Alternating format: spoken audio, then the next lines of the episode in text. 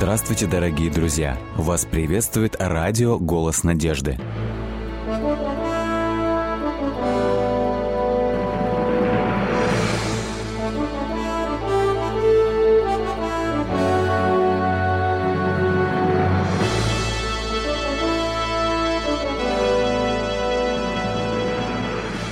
Вас приветствует радиотелецентр «Голос надежды». В эфире программа «Великие пророки Библии». Студии Александр Болотников. Их называют великими пророками. Исаия, Еремия и Иезекииль. Авторы самых больших и самых труднопонимаемых книг Библии, без которых современный облик священного писания невозможен. Передача седьмая – пророк Исаия и его время. Когда обращаешься к этим пророческим книгам Ветхого Завета, очень часто можно встретить такую претензию. Зачем мне, русскому, украинцу, китайцу, читать эти древние еврейские книги?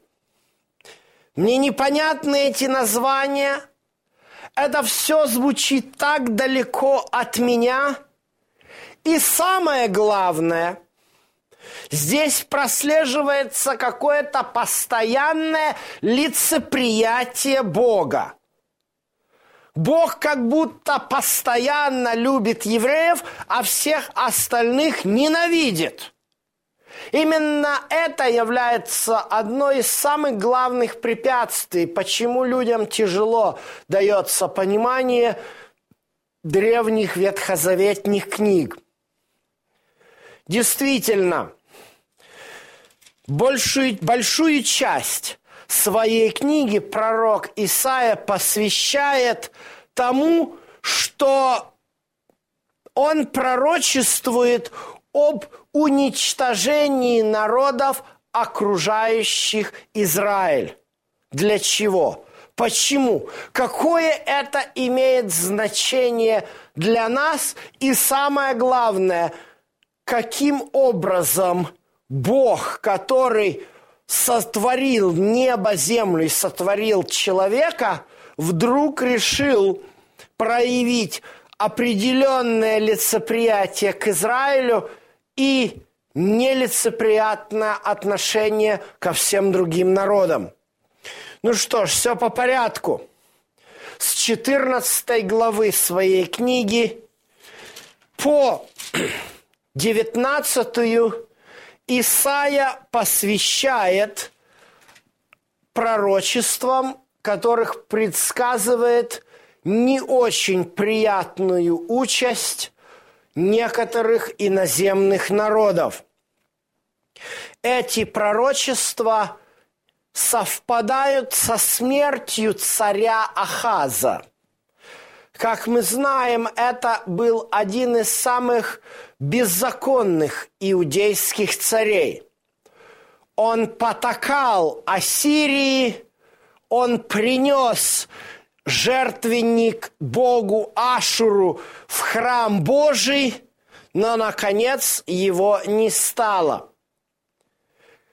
700 год до нашей эры, начало седьмого столетия до нашей эры, на престол восходит царь Езекия. Само имя этого царя уже вдохновляет – Езекия означает «Господь моя сила».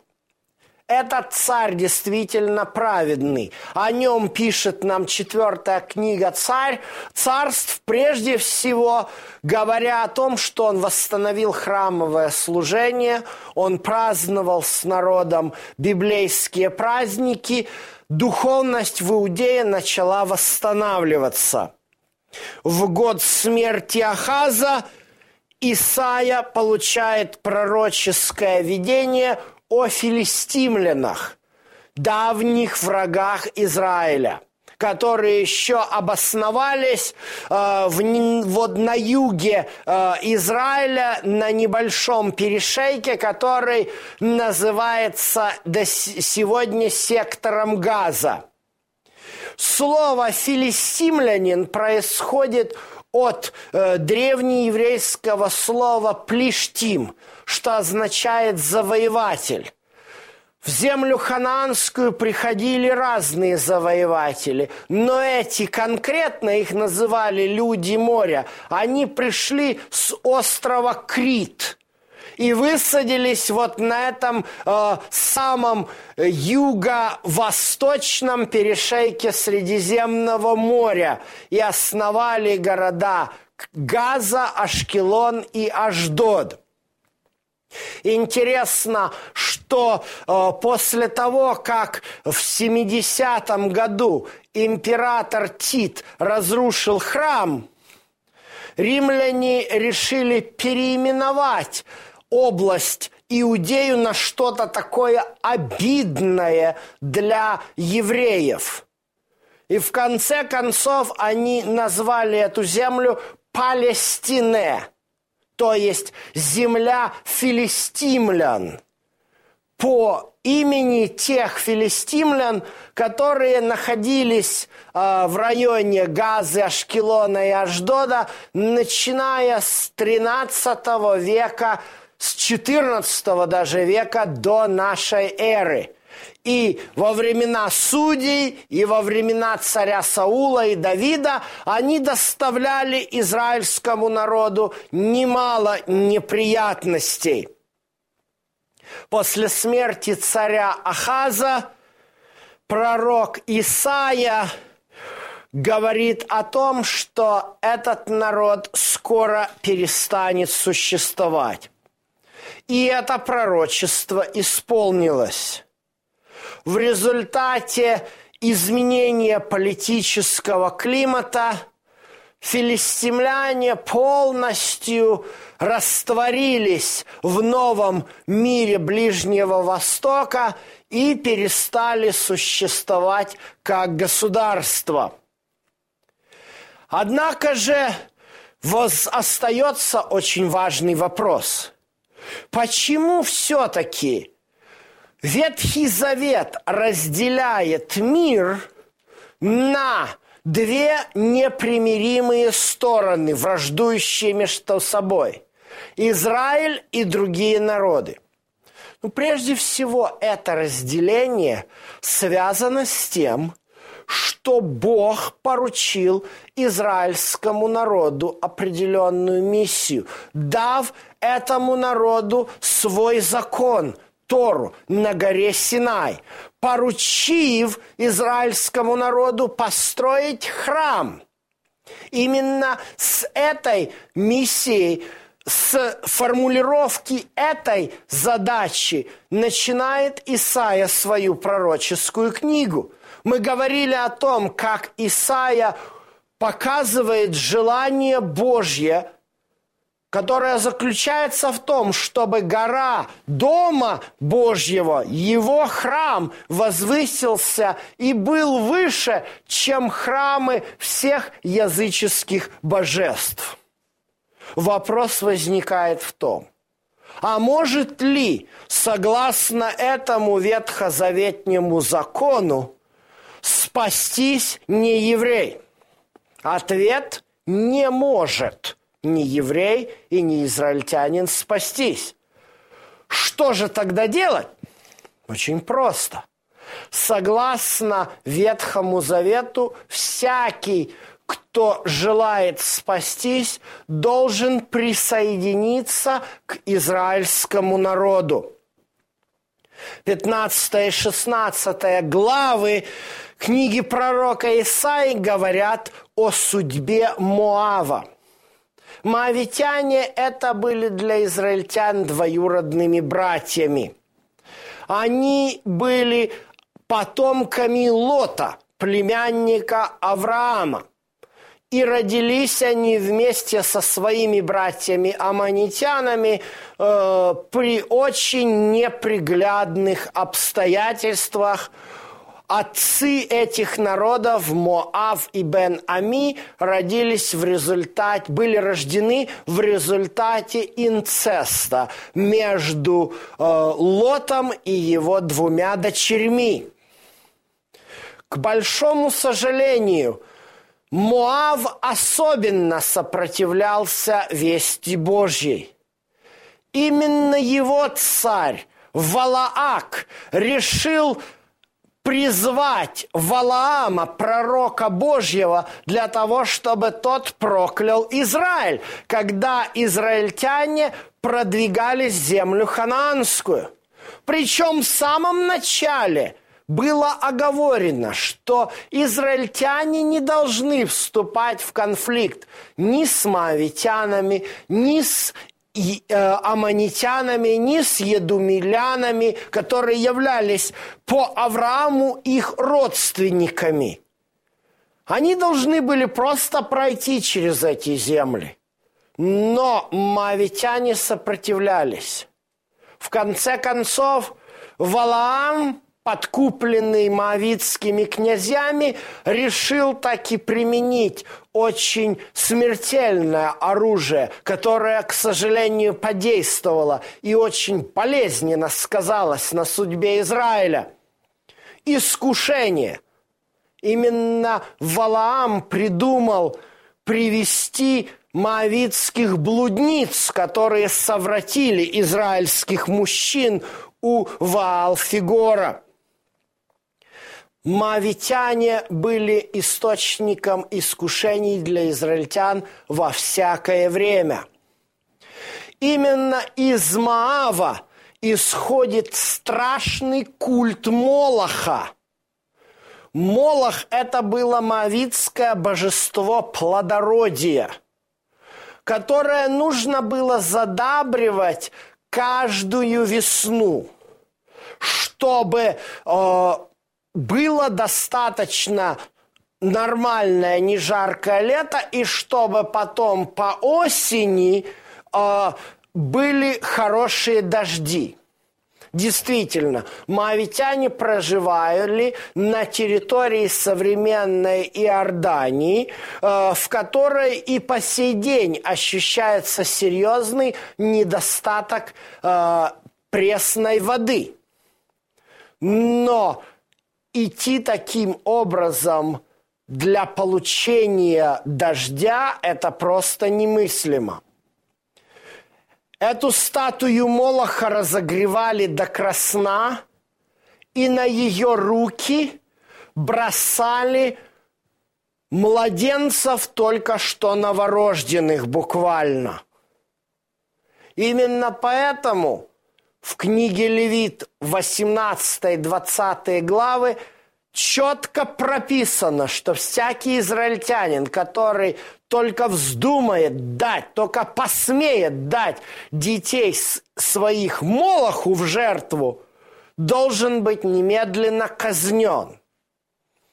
Маав с его божествами, с его культами, которые сопровождались развратом, был источником одного из самых главных искушений для израильского народа.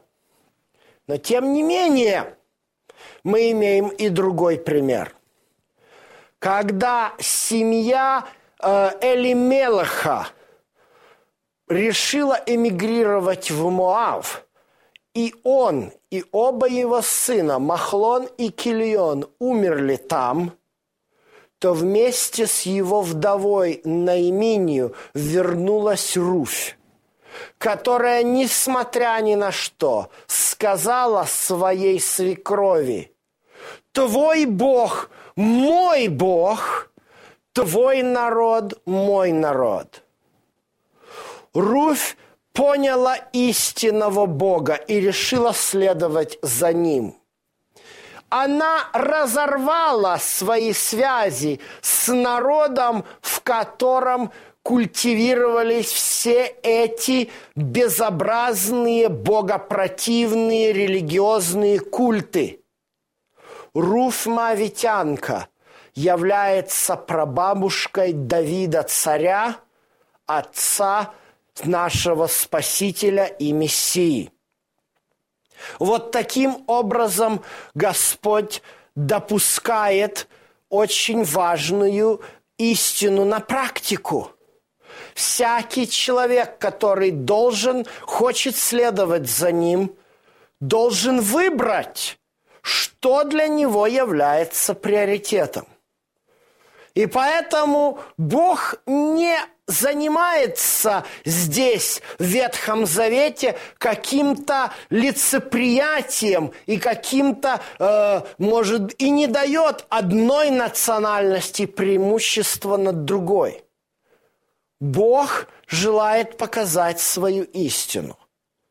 И в Ветхом Завете Он дает поручение Израилю выполнить эту миссию – позже через пророка Исаию в его дальнейших главах мы увидим, как Господь поручает Израиль, Израилю реализовать этот план и поговорим о том, насколько этот план был реализован.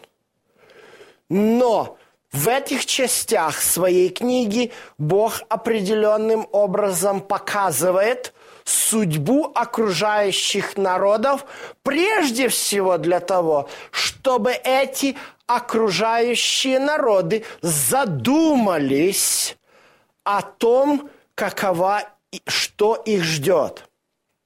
Точно так же, как когда-то Бог послал э, пророка Иону в Ниневию, и ниневитяне покаялись.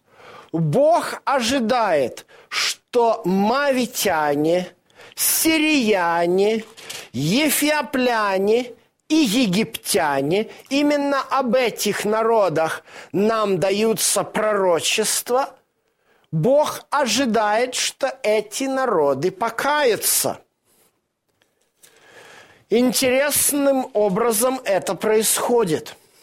В 19 главе Исаия описывает нам судьбу Египта. И опять здесь вступает в действие две силы.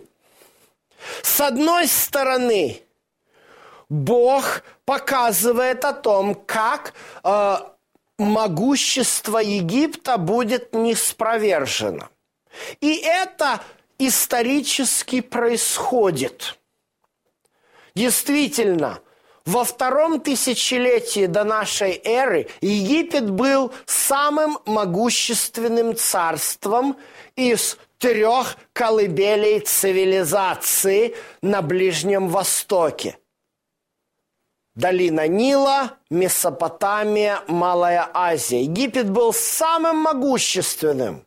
Ему подчинялась и земля ханаанская – его боялись хетты, и его боялись вавилоняне. Однако в первом тысячелетии ситуация изменилась.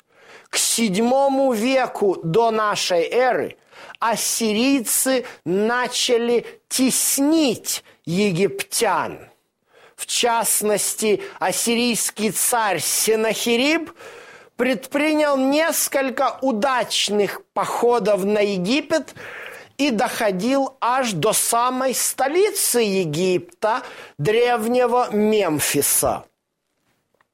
Однако же интересно, что пророчество о Египте начинается не с предсказания э, разрушения Синахириба Мемфиса, а следующими словами. «Вот Господь воссядет на облаке легком и грядет в Египет. Потрясутся от лица его идолы египетские, и сердце Египта расстанет в нем». Эти слова вместе э, идут в, в одном сплетении с реальным историческим э, событиями. Во втором стихе нам сказано следующее. «Я вооружу египтян против египтян, и они будут сражаться брат против брата». Действительно, Почему ассирийцам удалось победить египтян? Потому что Египет был раздираем междуусобными войнами. Но что делает Бог? Почему Бог так озабочен Египтом, что он сам предпринимает какие-то определенные попытки для его уничтожения? Египет является родоначальником современного атеизма.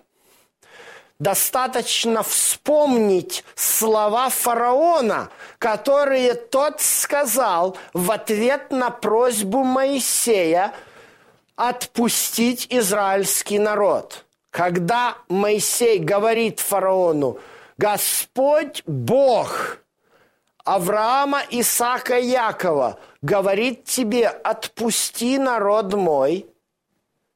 Фараон говорит ему, а кто такой Господь, чтобы я его слушал?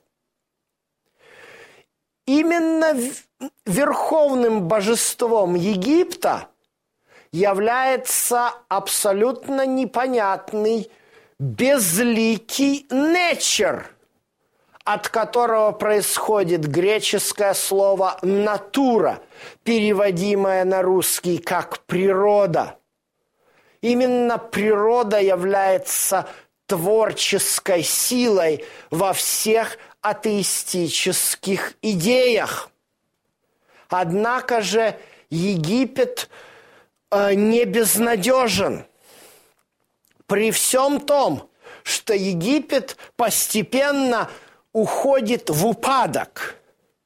Он терпит поражение от Ассирии, потом э, оказывается э, разгромленным вавилонскими войсками, позже при Александре Македонском – он попадает под оккупацию и уже не остается, никогда не становится независимым государством.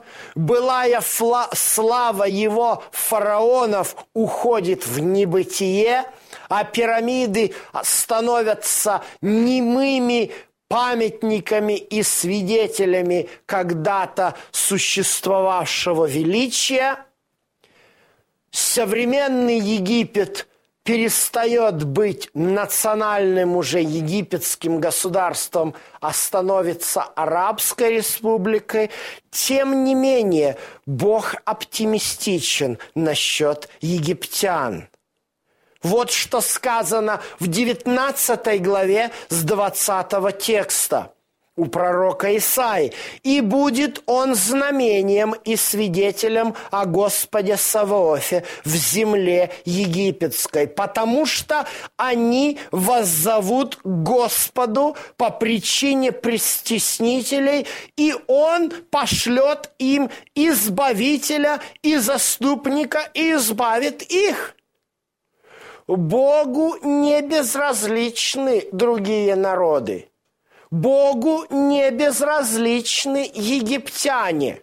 Как только египтяне начинают взывать Господу, Исаия говорит о том, что Бог и их избавит тоже.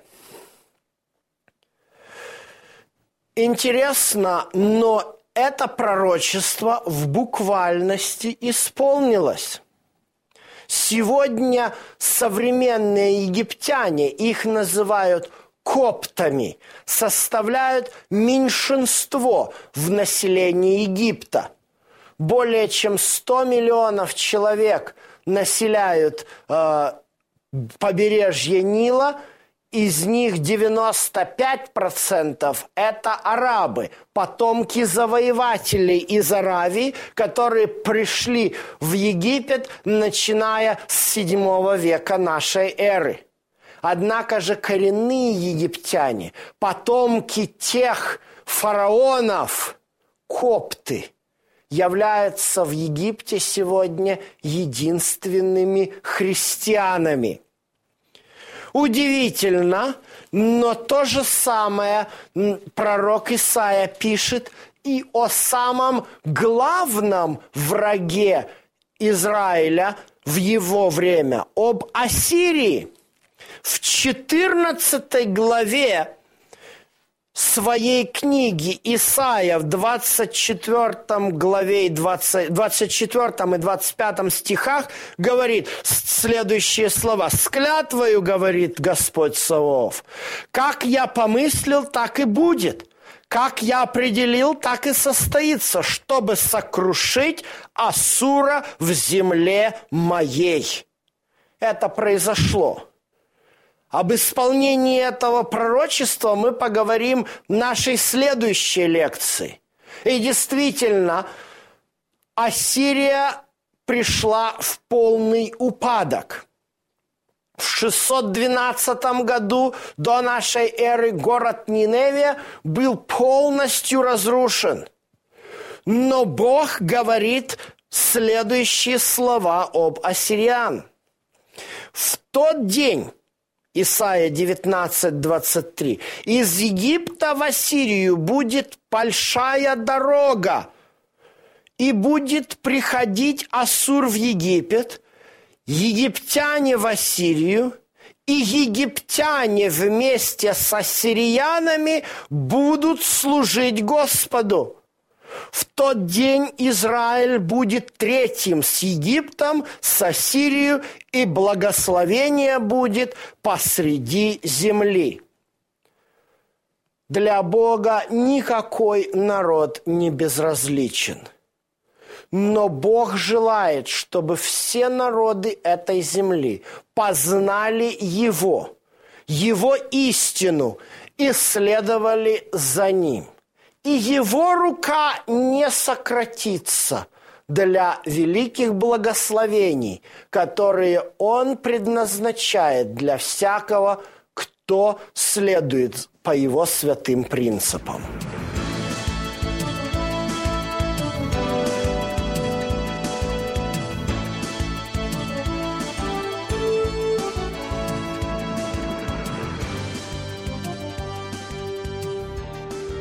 Дорогие друзья, вы можете оставить свои сообщения через WhatsApp и Viber по номеру плюс 7 915 688 7601 или позвонить нам на бесплатную линию, которая работает на территории Российской Федерации. Номер 8 800 100 ровно 1844. 8 800 100 ровно 1844.